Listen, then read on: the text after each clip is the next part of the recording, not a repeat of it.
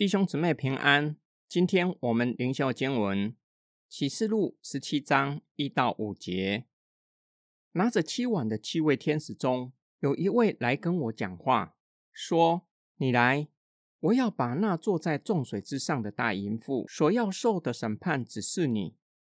地上的众王都跟他嫌过淫，住在地上的人也都喝他淫乱的酒，醉了。”我在林里被天使带到旷野去，看见一位妇人骑着朱红色的兽，这兽布满了亵渎的名号，有七头十角。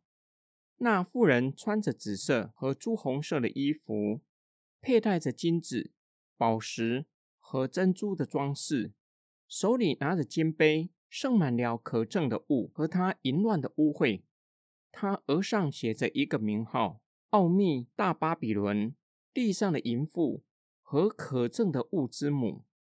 约翰透过七位天使中的一位，将接下来两章关于大淫妇的叙事与七碗之灾连在一起。由此可见，大淫妇与第七碗中神将愤怒的杯递给巴比伦脱离不了关系。天使将大淫妇和他要受的审判指示约翰。他坐在众水之上，很容易让读者联想到位于幼发拉底河的巴比伦，与地上众王行淫，又给住在地上的人喝淫乱的酒，表达所有阶层人士都在他的淫威之下。约翰使用淫妇形容巴比伦，重要的不在于政治上，而是自恃军事和经济优势，不倚靠神。看重属世的价值，这些都反映在约翰所熟悉并且生活的罗马帝国身上。约翰又被天使带到旷野，接受异象，在异象中看见一位骑着朱红色兽的妇人，说明妇人的地位在兽之上，可以骑乘在兽的上面。朱红色不只表达生活奢华。兽的颜色类似红龙，更是要表达这兽如同红龙，使用自身的势力逼迫基督徒。这兽也有七头十角，又布满了亵渎神的名号。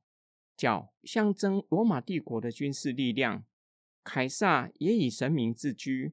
约翰将镜头转到富人的装扮，紫色在古代社会是稀有的布料。并且只有贵族才能够购买，又佩戴各样的宝石，手里拿着金杯，额上写着“奥秘大巴比伦”，地上的淫妇和可憎的物之母，象征驾驭罗马帝国的拜金主义。手里拿着装满可憎的金杯，象征应许跟随他的人，提供他们经济利益、地上的财富，让他们彻底远离上帝。今天经文的默想跟祷告，圣经并没有教导我们将金钱视为邪恶的，贪财才是万恶之根。基督徒要如何看待物质世界？创世纪启示我们，物质世界是上帝所造的。神造了亚当，将他安置在伊甸园，并将管理治理伊甸园的使命交给他。即便始祖堕落。神也应许亚伯拉罕要将迦南地赐给他的后裔。以色列人若是敬畏神，单单敬拜他，遵守律例典章，可以长久居住在迦南地，享受地里的出产。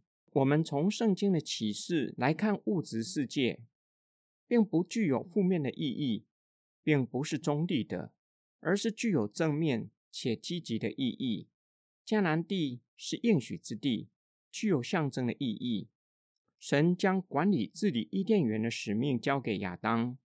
世人若是照着神的旨意妥善管理，进而提升文化和居住环境，给人舒适的居住环境、文明的社会、富裕的生活环境，相信也是合乎上帝的旨意。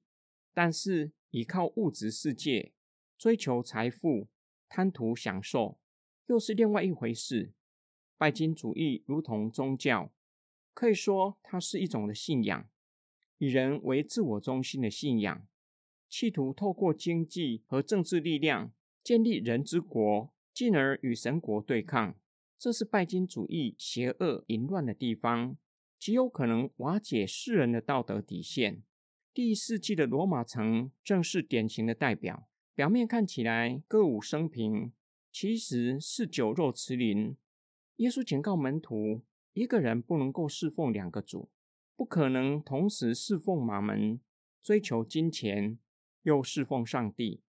二十一世纪的基督徒岂不是生活在拜金主义的世界？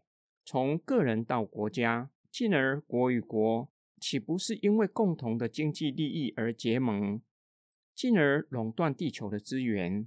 让贫穷的国家更加的贫穷，让弱势者更加的弱势。在这样的氛围之下，基督徒要如何面对？什么才是我们真正可以信靠的？我们一起来祷告：爱我们的天父上帝，求你保守我们的心，不被拜金主义迷惑，不再跟随主流的价值观，能够真正放下这一切，跟随主到底，信靠主耶稣基督到底。相信主耶稣才是坚固的磐石，使我们的生命，使我们的生活不被外在的环境摇动，给我们有真正的平安和喜乐。我们奉主耶稣基督的圣名祷告，阿门。